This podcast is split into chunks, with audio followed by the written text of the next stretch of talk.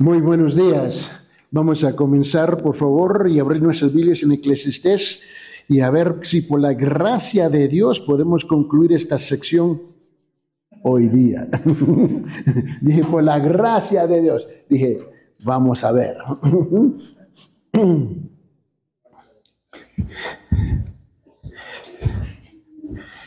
Este, en Eclesiastés capítulo 3 del versículo 15 hasta el 22. Y creo que ya que hemos llevado como 17 semanas hablando sobre qué es el Evangelio, y luego tuvimos cinco semanas hablando del tiempo de Dios y tu tiempo, y ahora vamos nueve semanas en hay un tiempo señalado para todo. Y este, y de la semana pasada hasta hoy, habíamos tocado brevemente en Primera Corintios, en capítulo 3, y ahí donde vamos a invertir suficiente, bastante tiempo, comenzando la próxima semana. Creo que muchos creyentes no han captado, no entienden o rehusan, rechazan la idea que el Evangelio es solamente algo que sucedió en la cruz dos mil años atrás, con potencialmente con algo que nos va a beneficiar en el futuro cuando partamos de esta tierra y nada más. Entre ese tiempo de dos mil años atrás en la cruz y cuando nosotros partamos la tierra, eh, todo es nuestro y todo es chévere y podemos hacer, vivir como nos da la gana, etcétera, etcétera, etcétera, etcétera y etcétera. Donde aceptamos que la escritura dice algo de nuestro futuro dos mil años atrás y lo vamos a experimentar el día que cerramos nuestros ojos por la última vez. Pero entre ese periodo de tiempo es nuestro tiempo, podemos hacer lo que queremos. Y ahí donde andamos muy, muy mal equivocados. Y es aquí donde yo quiero tratar de terminar esta sección de escritura y vamos a tratar aquí, y todavía estamos sobre el último punto, el gran don de Dios de justicia y de juicio. Y la pregunta que siempre nos está empujando es, ¿qué, ¿qué hace que las personas sean diferentes? Que seamos diferentes, más valiosos que todo el otro orden de la creación de Dios. Y la respuesta es sencilla, vamos a ser responsables nos van a llamar a cuentas, ¿no? Dios hace que la persona sea responsable de sus vidas y, sus acciones.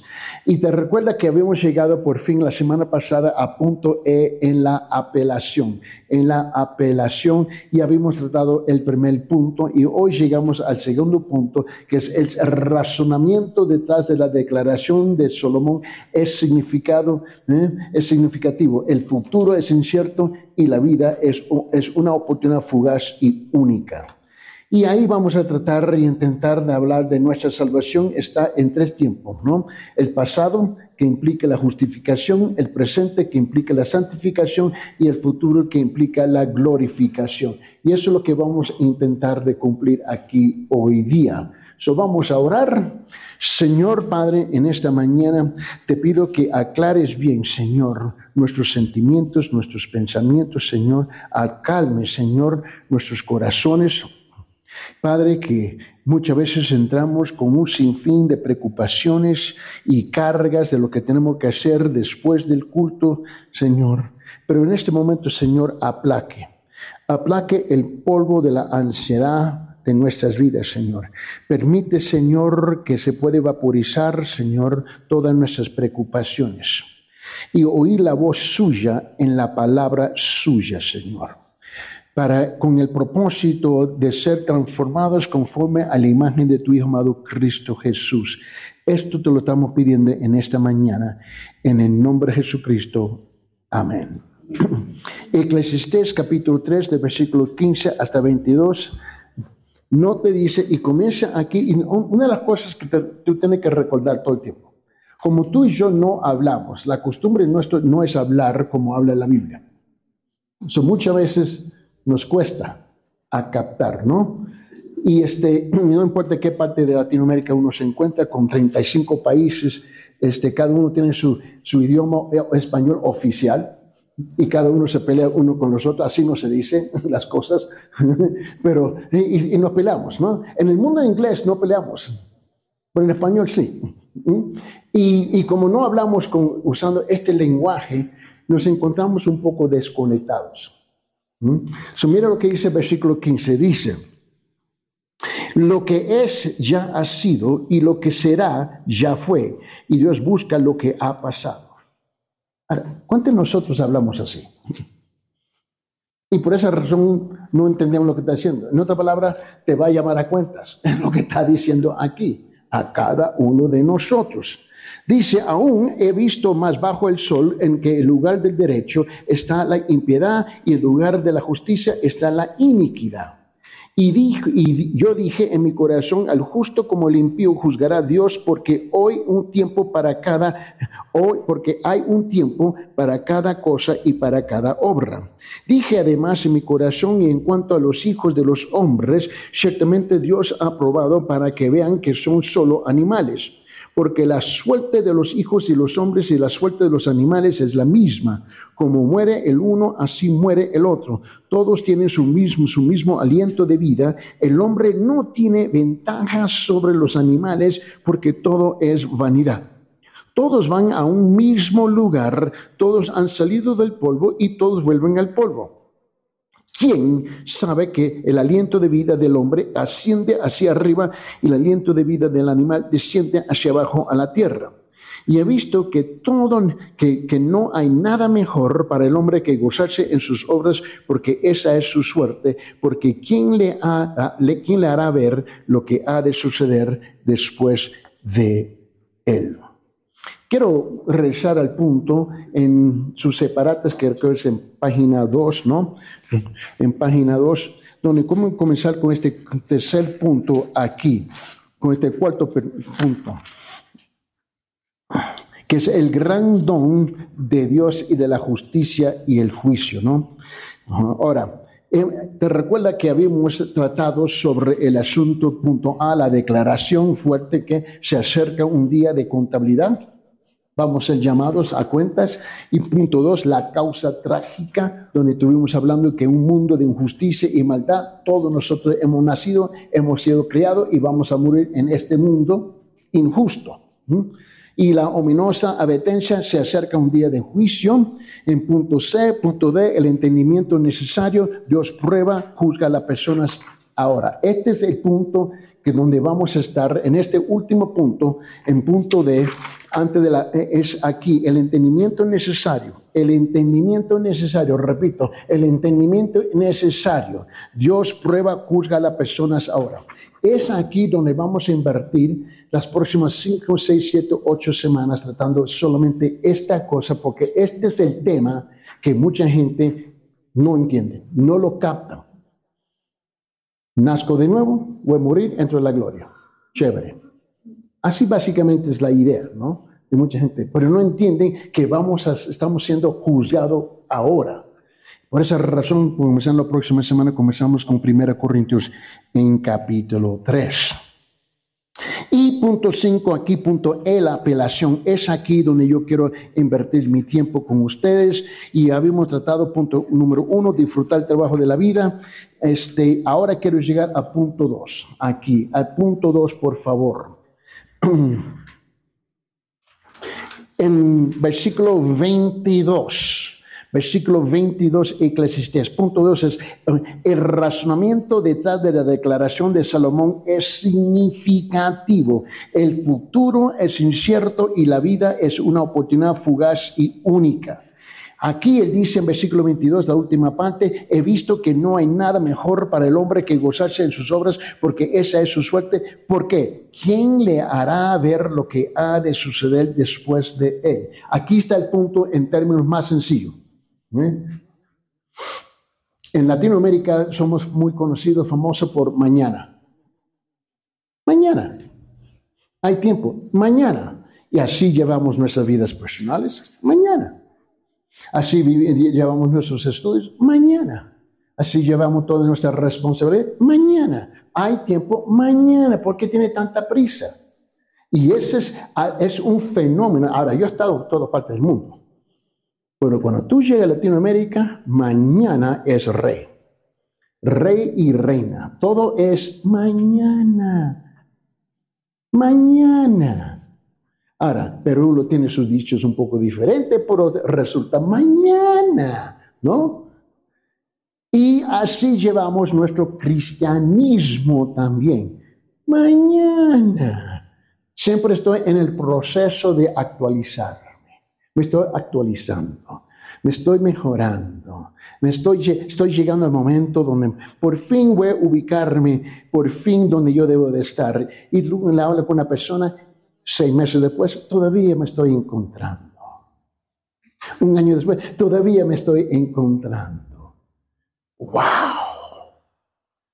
Y la iglesia hispana en Latinoamérica es una iglesia inefectiva y débil, no porque no tiene el poder, no porque no tiene el conocimiento, no porque no tiene la palabra de Dios, no porque no tiene pastores, no porque no, no porque, porque ella es ciento por ciento cultural, cultural, cultural, con mañana, mañana, mañana. Ahora, ya veo en su rostro que me estoy ganando amigos. So, en ese caso vamos a comenzar con este punto. Ahora, yo, por, mira, yo no creo que hay una cultura superior que otra. Todas son corruptas. Y no importa qué país yo he estado, todos se molestan cuando trato ese tema. Son iguales. Ustedes no son únicos. Pero cuando nosotros permitimos la palabra ser sofocada por la cultura, ya se terminó todo.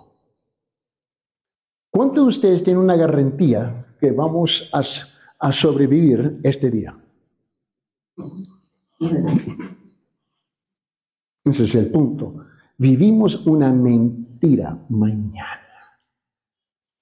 ¿Cuánta gente cada día se entierran con nunca lograron mañana? ¿Por qué tú, tú ves que casi la mayor parte de la gente van a su, van a su lecho de muerte y están en sus últimas horas con qué? Con remordimiento, remordimiento, remordimiento. Si hubiera tenido más tiempo, ¿te recuerdas la primera, la, primera reina Isabela? ¿Te recuerdas meses, y unos par de meses estaba compartiendo y dijo, todas mis posesiones por un poquito más de tiempo. Cuando ella terminó con la palabra, un poquito más de tiempo. Ahí murió. Y yo vamos a ser juzgados. Es aquí donde yo quiero que tú lo, lo puedas comprender y captar. So, vamos a ver. En nuestro pensamiento principal aquí es, hay al menos tres lecciones importantes. En este punto, lecciones que debemos de tener en cuenta. Uno, no debemos esperar a mañana para hacer algo que podamos hacer hoy. No tenemos ninguna promesa de mañana. Si vos es incapaz de hacer algo tan sencillo, hazlo hoy. No, ¿sabe qué, hermanita, hermanita? Mañana. Y el problema es que mañana, hermano, hermana, no, no, ¿sabe qué? Mañana. Y ahí yo te corto. Jamás te llamo, jamás, para cumplir porque es tan natural en su ser. No tengo ninguna confianza que puedes hacer algo con más responsabilidad. No tenemos ninguna promesa de mañana.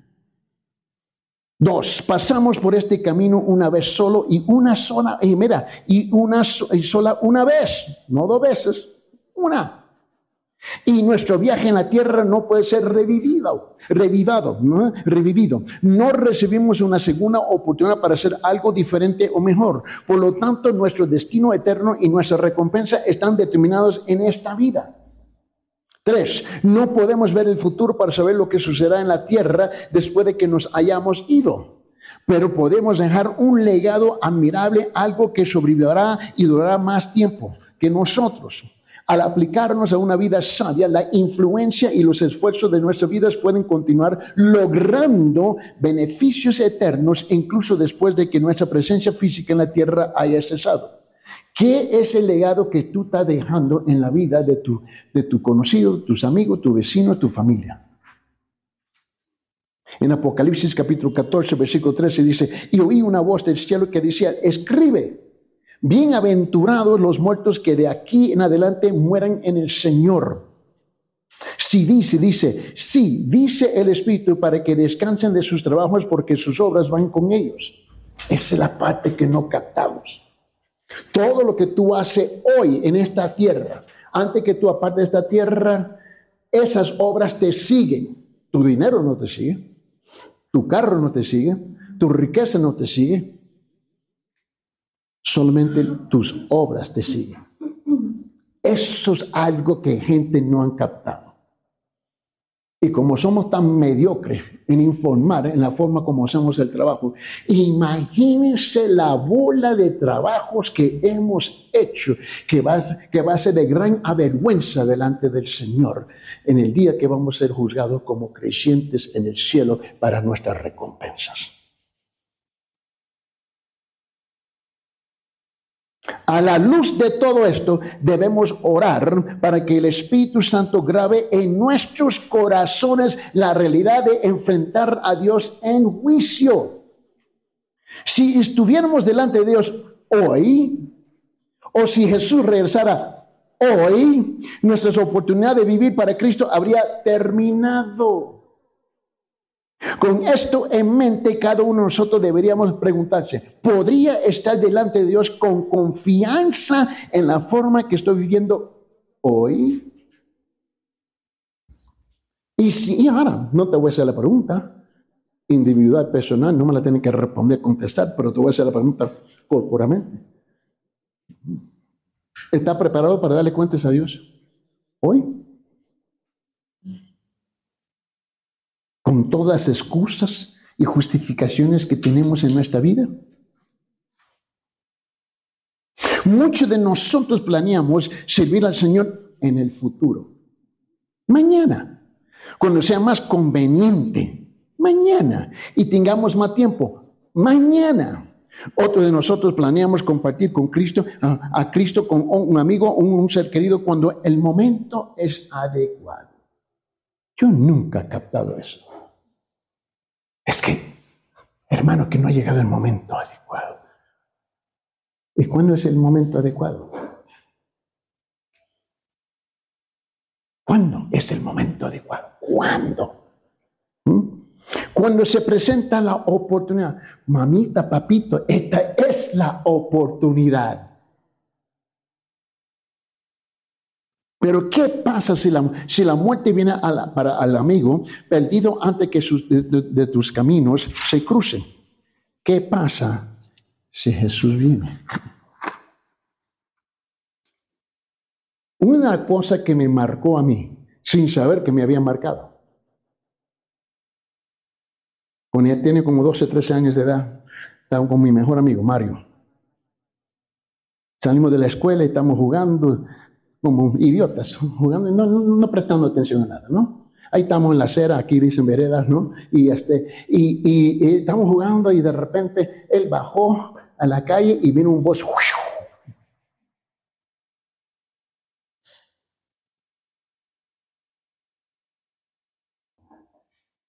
Cuando me voy fijando, chorro de sangre que estaba bañado. No sé de ustedes, pero yo estoy marcado. No existe el momento adecuado. No existe otra oportunidad. Esa es la mentira que nosotros hemos abrazado. Si eres un pagano feliz, un incrédulo, a ti no te importa. Pero si tú me dices y me atreves a decir que eres un creyente verdadero, regenerado, nacido de nuevo, lleno del Espíritu Santo, lavado por la sangre de Jesucristo y es obediente a la palabra de Dios, mañana no existe. El momento adecuado no existe. La oportunidad, otra oportunidad no existe. Es hoy. Hoy es el día de la salvación. Abren sus Biblias en Romanos capítulo 13, versículo 11, por favor. Pablo hizo sonar la alarma para los cristianos dormidos. Pablo hizo sonar la alarma para los cristianos dormidos. En Romanos capítulo 13, versículo 11 dice, y hacer todo esto, conociendo el tiempo que ya es hora de despertarlos del sueño, porque ahora la salvación está más cerca de nosotros que cuando creímos. Pablo le está jalando las orejas a la iglesia de los creyentes. Despiertan, despiertan, despiertan, como dijo el profeta Isaías, despertaos, despertaos. Nuestro despertar. Note conmigo, debemos ser muy conscientes del tiempo, sabiendo la hora. Si estás en Cristo, es ahora que seas salvo. Como lo dijo en 2 Corintios en capítulo 6, versículo 2. En 2 Corintios capítulo 6, versículo 2, pues él dice, en el tiempo propicio te escuché, en el día de salvación te socorrí. Y aquí ahora es el tiempo propicio, y aquí ahora es el día de salvación. Ahora, si usted es cristiano, hay tres cosas que usted debe realizar continuamente en tu vida. Uno, es hora de la súplica. Es la hora de la súplica, no mañana. Dice en Salmo 32, en versículo 6, Salmo 32, versículo 6, por eso que todo santo ore a ti en el tiempo en que pueda ser, puede ser hallado. Ciertamente en la inundación de muchas aguas no llegarán estas a él. Es hora de buscar al Señor. No es mañana. En el libro de Oseas, el profeta nos dice en capítulo 10, versículo 12, Oseas capítulo 10, 12 dice, sembrad para vosotros según la justicia, cegar conforme a la misericordia, romper el babecho y porque es tiempo de buscar al Señor hasta que venga a, a enseñaros justicia. Tres, es hora de agitarse. Es hora de justificar, de, sacudirse. Es tiempo de levantarnos. Es tiempo de despertarnos. Dice en 1 Tesalonicenses capítulo 5 versículo 6, dice, por tanto, no durmamos como los demás. No durmamos como los demás nosotros no debemos ser llevados como la cultura, con todo respeto, y aún la mayor parte de nosotros, la mayor parte de, los hermanos y la familia nuestra no son creyentes, pero somos llevados por las olas de ellos, pues simplemente porque es familia, no quiero ofender a nadie. Mira, yo vengo de una familia con más de 500 miembros. Mira los rostros de ustedes, te puedes imaginar 500 de nosotros en la tierra. Yo estoy seguro que eso es ilegal. ¿No?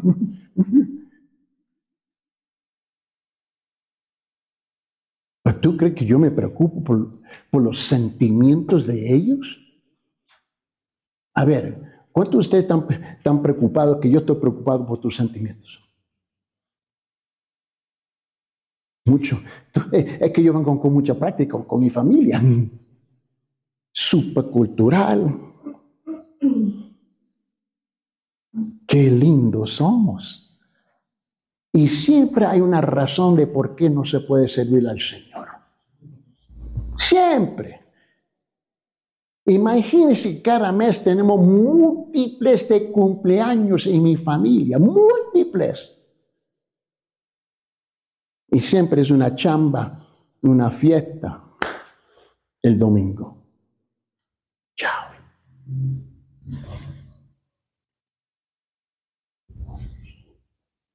Debemos agitarnos, sacudirnos, despertarnos.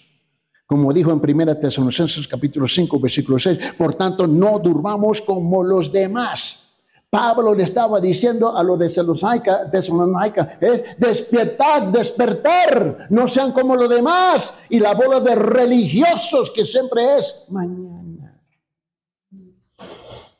Sino estemos alerta y seamos sobrios. El sueño se ocupa de la apatía y la pereza en la vida cristiana. Nuestra salvación está más cerca que cuando este, criamos. Una vez más, en Romanos capítulo 13, versículo 11 dice, y hacer todo esto conociendo el tiempo que ya es hora de despertarnos del sueño, porque ahora la salvación está más cerca de nosotros que cuando creímos.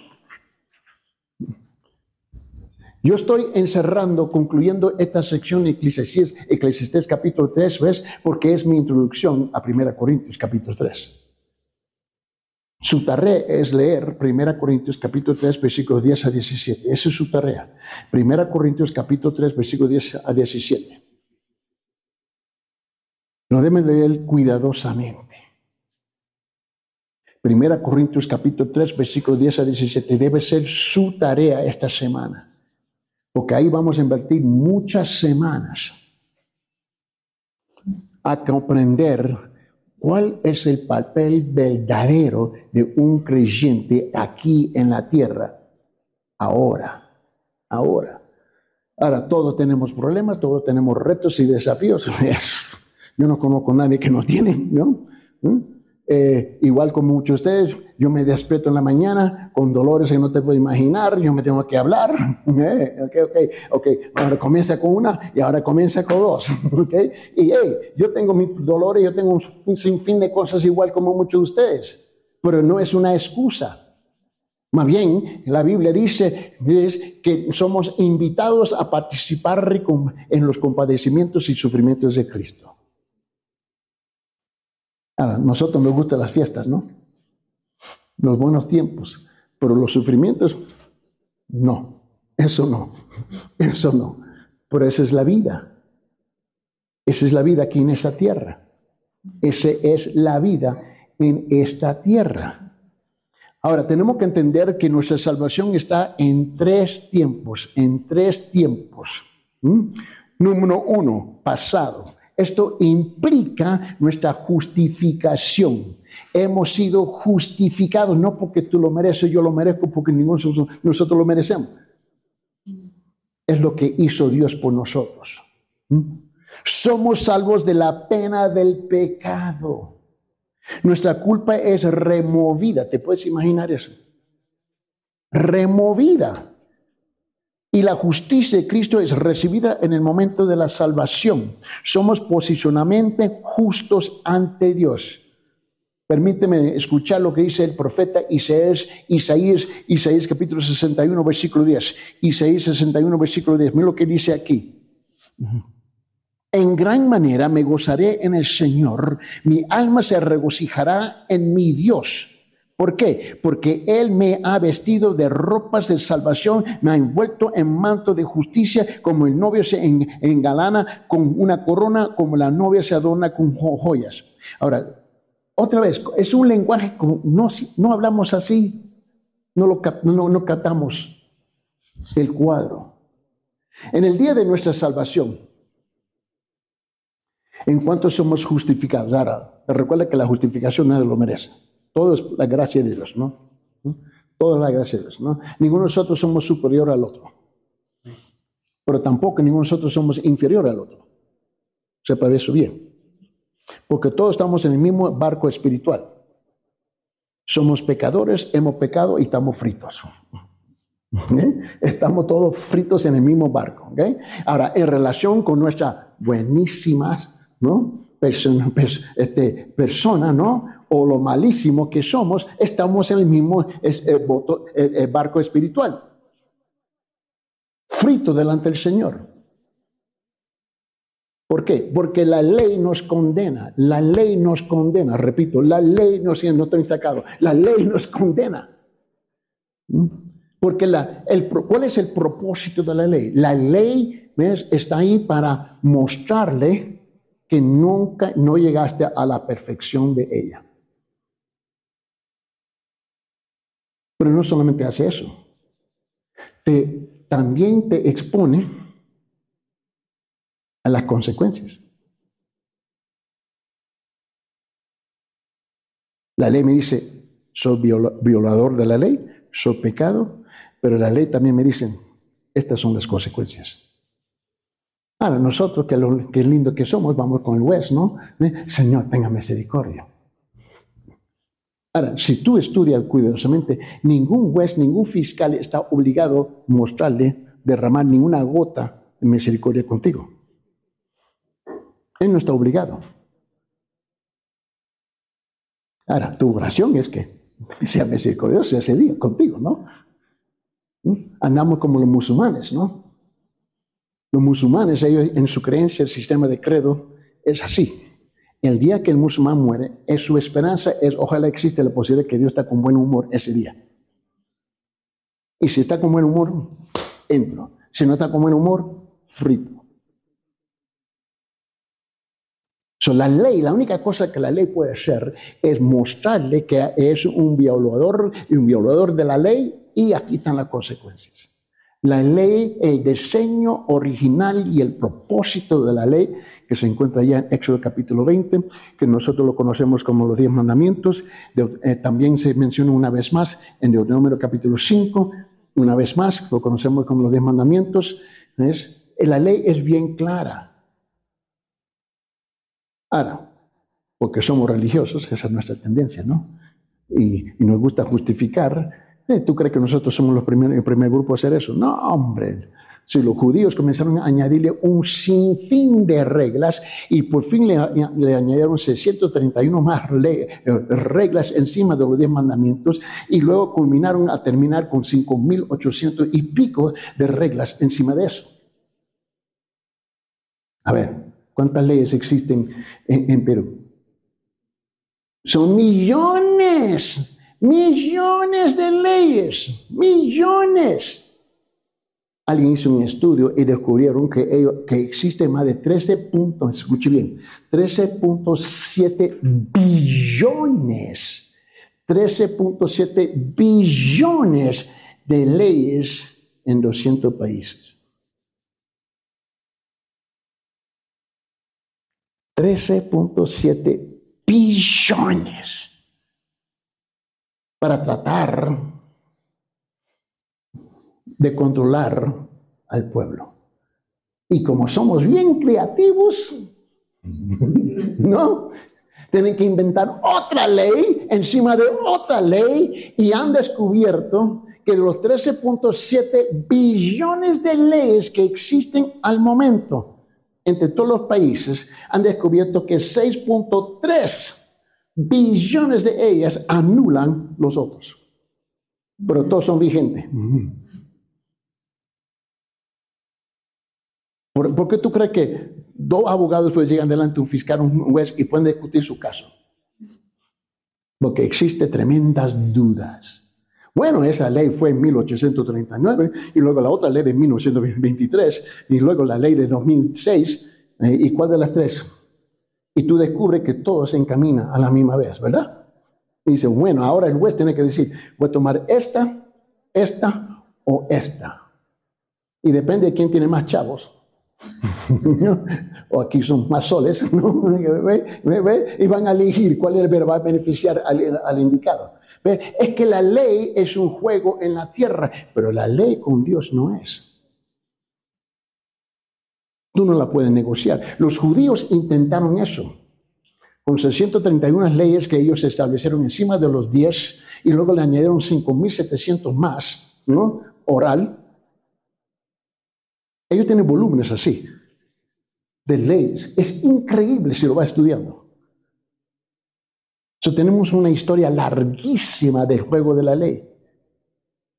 El problema es que ninguna de ellas te puede salvar.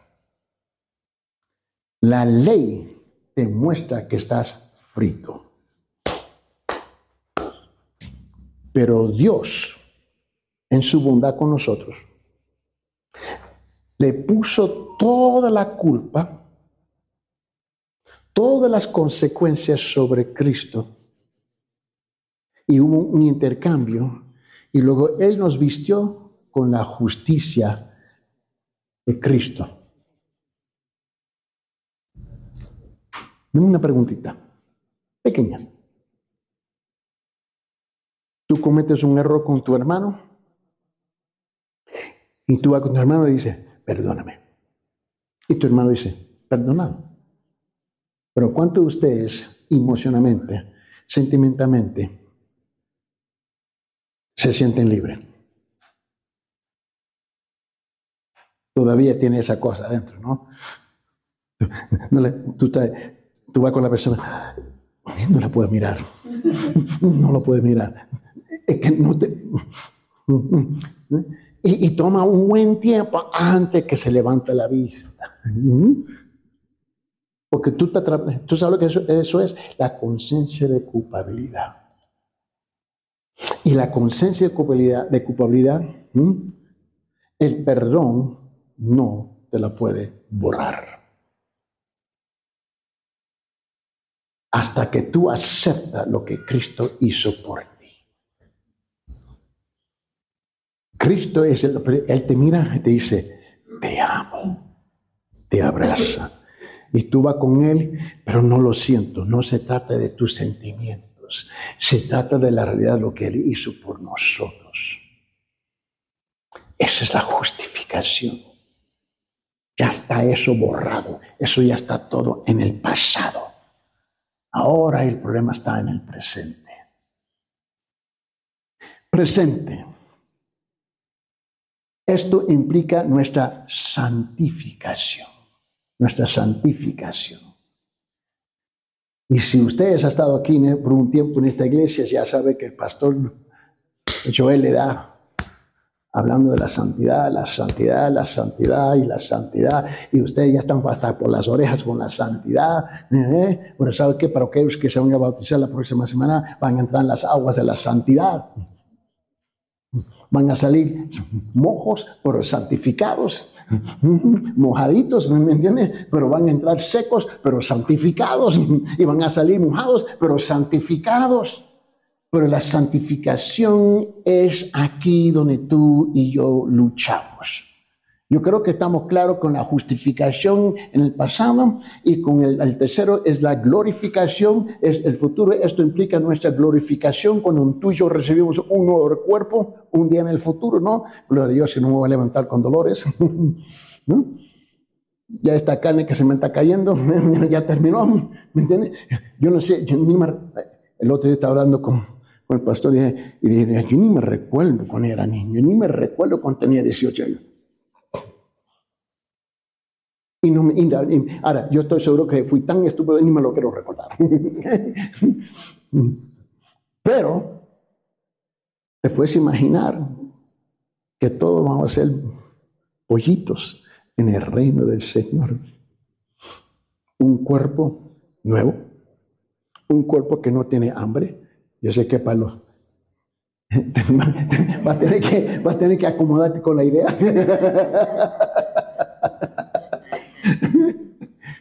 ¿Eh? ¿Mm? Y yo he estado con este hombre, alto, guapo, flaco, pero este es un comelón de los comelones. Este hombre sí puede comer. Yo no sé, yo creo que va a los zapatos. no sé dónde lo pone. No, no, tanto los flaquitos pueden comer bien. ¿No? ¿No? Como troqueros. Pero comen bien. Pero te puedes imaginar que jamás vas a ver la comida. Vas a ver la comida en el reino de Dios. No va a tener hambre. Ah, bueno, no quiero ir ahí. No va a tener sed. Un cuerpo perfecto.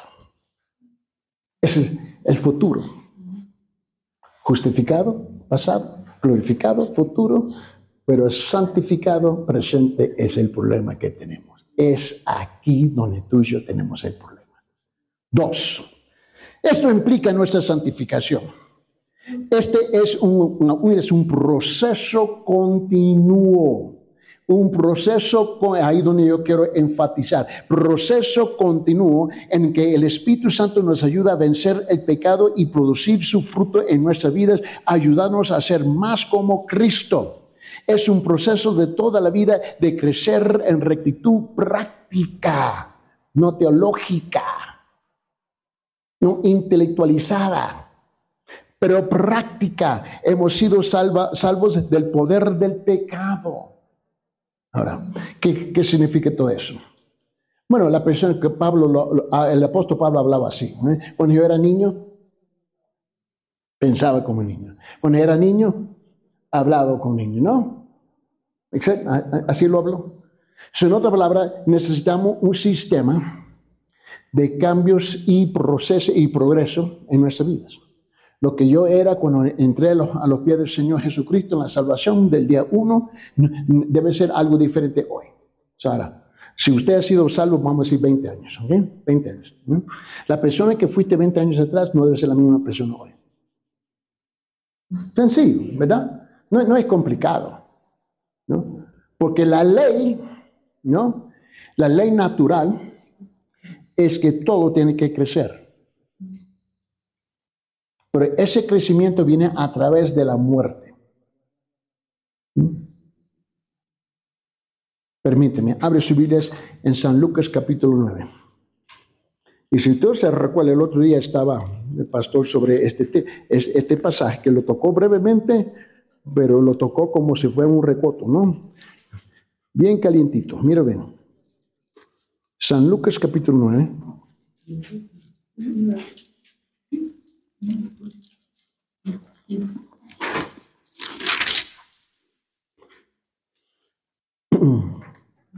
Versículo 23. Cristo dice, San Lucas capítulo 9, versículo 23, Cristo dice, si alguno quiere venir en pos de mí, Él está hablando. Niéguese a sí mismo, tome su cruz cada día y sígame, ¿no? So, hay tres cosas ahí. Donde Él dice tres cosas en este versículo. Él dice, niéguese a sí mismo. Tome su cruz cada día y la tercera es sígueme. El problema es que los siguientes dos no tienen ningún sentido si no podemos pasar el primero. Tú y yo hemos nacido, creído en un mundo, y no importa qué país estamos hablando, qué cultura, qué idioma, donde todos nuestros países, todas nuestras culturas, no es un, e, es un sistema de egoísmo, egoísmo, egoísmo, egoísmo, egoísmo. Yo, yo, yo, yo, mi, mi, mi, se nos pega la enfermedad de los mimis y los yoyos, y todo es yo, yo, yo, mi, mi, mi. ¿Cierto, sí o no? Tú te tienes que realizar. Te tiene que actualizar. Te tiene que encontrar. Sigue tu corazón. Qué consejo más estúpido que existe en el mundo. Si el corazón suyo es depravado. Y así los adultos le dicen a sus hijos, sigue tu corazón, sigue tus sueños. Uf, ya lo condenaste con esa. La vida del creyente verdadero es de una vida de negación, negación, negación, negación, negación. Repito, negación, negación, negación. No estoy estancado aquí, es negación, negación, negación. Pero en la vida real nuestra es adquirir, adquirir, acumular, acumular, acumular, ¿cierto sí o no? Y en todo aspecto. La santificación es un proceso de negación. Y si tú sigues igual después de 20 años o 5 años o 2 años o un año, ¿eh? algo está mal contigo, mamita, papito. Usted es un religioso jugando el juego de la religión. Es aquí lo que el, gran maestro sabio Salomón estaba hablando. ¿Qué hace que las personas sean diferentes, más valiosos que cualquier otro orden de vida creada? Dios hace que las personas sean responsables, responsables de sus vidas y acciones. Y la santificación va aclarando una cosita en cuanto nosotros somos expertos. Así no es. Bueno, mi intención fue, ¿no? Siempre hablamos de nuestras intenciones, ¿no? Es que 20 años en la iglesia, 30 años y todavía está. Mi intención fue, sus intenciones no importan, son los resultados. Y si ustedes que conocen a mi señora y se han reunido en privado con ella, y ella te habla, no son tus palabras, no son tus intenciones, solo que es lo que hiciste o no hiciste. Entran en la oficina con ella, yo ni entro en esa oficina con ella. para no salir llorando. Y la verdad es que la santificación va aclarando nuestras intenciones. Y tú descubres que el mentiroso verdadero más grande del mundo es el cual que tuve que estar en el espejo. Si tú tienes las mismas mañas, hábitos, jueguitos, y estás en la iglesia por cinco años, no, no. Ahora tenemos que aclarar unas cosas. Y esto es lo que tú descubres. Muchos que dicen que son salvos no son salvos son religiosos, han desarrollado un vocabulario cristiano, bíblico, te desarman con ese vocabulario. Ah, chévere hermano, sí, bien hermano, pero su vida no concuerda. ahora tenemos dos cosas que tenemos que enfrentar en esta parte presente de la santificación. Es su santificación personal como un creyente y su relación individual con, individual con el Señor y la santificación de la iglesia corporalmente. No podemos tener un estándar, una norma alta de la santificación personal y permitir una santificación corporal es mediocre. No se puede permitir. Y es ahí donde el pastor se convierte en el malo en los ojos de ustedes. Yo estaba de una sonrisa porque el otro día el pastor dijo, pastor dijo, me está mirando, él dijo, bueno, muchos de ustedes le cae gordo, le cae malo, le cae este, que el otro, etcétera, etcétera, pero mucho más a Pastor Eddie que a mí. Yo estaba sentado y con una sonrisa, eh, tenga paciencia, papito, tenga paciencia, tenga paciencia. Somos tan popular, ¿no? Mm, Súper popular. Ahora, hermano Héctor.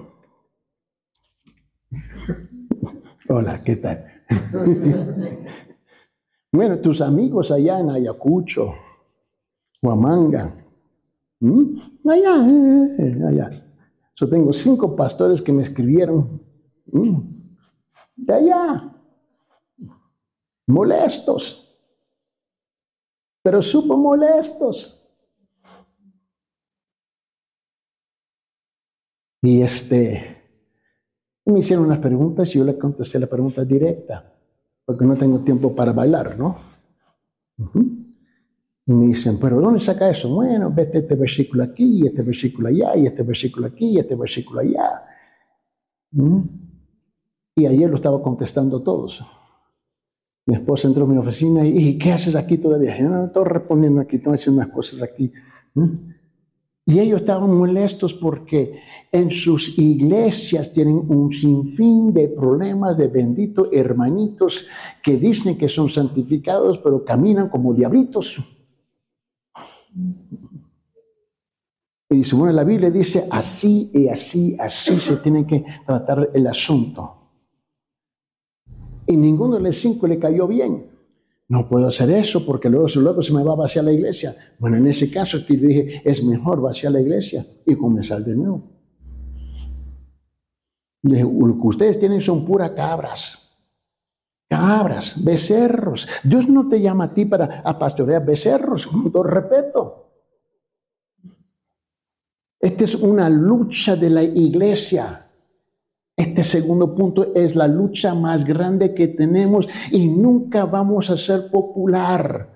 ¿Por qué? Porque cuando este hombre se pone en este punto, él se convierte en su, en su papel de lija y te deja sangrando, como te debe dejar sangrar. Tú y yo estamos en el mundo de lunes, martes, miércoles, jueves, viernes, sábado, ¿eh? dos horas aquí en la iglesia el domingo, pero regresamos a dónde? A ese mundo donde entramos en la cultura, entramos en el pensamiento del mundo, somos mundanos Luego, luego, el domingo el pastor abre la, dice, abren su Biblia, Juan capítulo 6, y ahora entra la luz y ya estamos molestos. ¿Por qué? Porque por la tremenda influencia del mundo, lunes, martes, miércoles, jueves, viernes, sábado, e incluso después del culto regresamos al mundo. Esta es una lucha, es una batalla, pero el estándar, la medida, la autoridad máxima como dice el hermano Héctor en el programa. El papelito manda. El papelito manda. Este es el estándar. Y cuando tú vienes con el pastor y dices, pastor Martínez, es que, es que tú no entiendes. Ahí se terminó toda la plática. Vos es el que no entiende. El estándar es la palabra.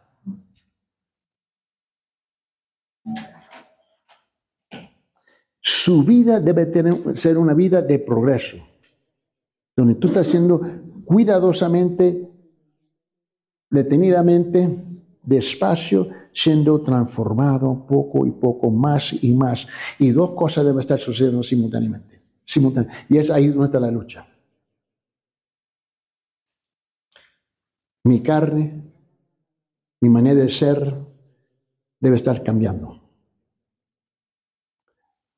Yo ahora, obviamente los pecados grandes son obvios, ¿no? Homicidio. Eh, yo creo que ese es uno de los grandes, ¿no? ¿No? ¿No? Este, este adulterio. ¿Mm? Deben ser las cosas más grandes. Eso es Bueno, bueno, ya voy a dejar de matar. ¿Me entiendes? Bueno, ¿me entiendes? ahora, esas cosas son grandes. Son las cosas que no son tan obvias que hemos aculturizado y incorporado en nuestra vida. Pereza, mediocridad, tardanza, arrastrando chanclas en todo en nuestra vida. ¿Me entiende? Todas esas cosas van, eh, están en un proceso de cambiar. Poco a poco, a poco, a poco van cambiando en tu vida. Y debe de cambiar porque te está deshaciendo del yo y estás adquiriendo el él. Ese es el proceso de la santificación. Pero si andamos con las mismas excusas igual, y si el pastor te jala las orejas y él te habla este, hoy y él te tiene que hablar de la misma, del mismo tema en seis meses, algo está mal. Este es el proceso de la santificación y nos va a costar. Y nos debe de costar. Y lo debe de personalizar. Yo no entiendo los pastores que se ponen en el pulpo y dicen, bueno hermano, por favor no tomen esto personal. ¿Sabe qué, papito? Tú debes renunciar. Yo siempre quiero que lo, que lo tome personal, que lo debe de aplicar en tu vida. Y siempre le hablamos con mantequilla y con aceite, por favor. El tercer punto, y vamos a concluir aquí. Esto implica nuestra glorificación. Somos salvos de la presencia del pecado y nuestros cuerpos serán transformados en el rapto en cuerpos perfectos de una nueva naturaleza. En 1 Corintios capítulo 15 ya lo deben de conocer porque el pastor nos ha llevado aquí varias veces, pero vamos a regresar ahí una vez más, ¿no? Y el proceso de la santificación, ese algo es repetición, repetición, repetición, repetición, repetición. Dice en 1 Corintios capítulo 15, versículo 51 hasta el 53, he aquí os digo un misterio, no, no, no todos lo olvidaremos, pero todos seremos transformados. En un momento, en un abrir y cerrar de ojos y la trompeta final, dice, pues la trompeta sonará y los muertos se resucitarán incorruptibles y nosotros seremos transformados. Versículo 53, porque es necesario en esto corruptible se vista de incorrupción y esto mortal se vista de inmortalidad. Pablo se está refiriendo al regreso de Cristo aquí cuando seamos glorificados, llegaremos a ser como Cristo. En 1 Juan capítulo 3 versículo 2 dice, amados, ahora somos hijos de Dios y aún no se, no se ha manifestado de lo que habremos de ser. Pero sabemos que en cuanto Él se manifiesta, seremos semejantes a Él porque le veremos con Él como Él es. ¿Ves? Todo esto está predicado sobre qué? Sobre la santificación para ser glorificado. Filipenses 3:21, el cual transformará el cuerpo de nuestros estados de humillación en conformidad al cuerpo de su gloria por el ejercicio, por el, ejercicio del poder que tiene aún para sujetar todas las cosas a sí mismo. Mira, las oportunidades ignoradas nunca se pueden recuperar. Ese es el punto.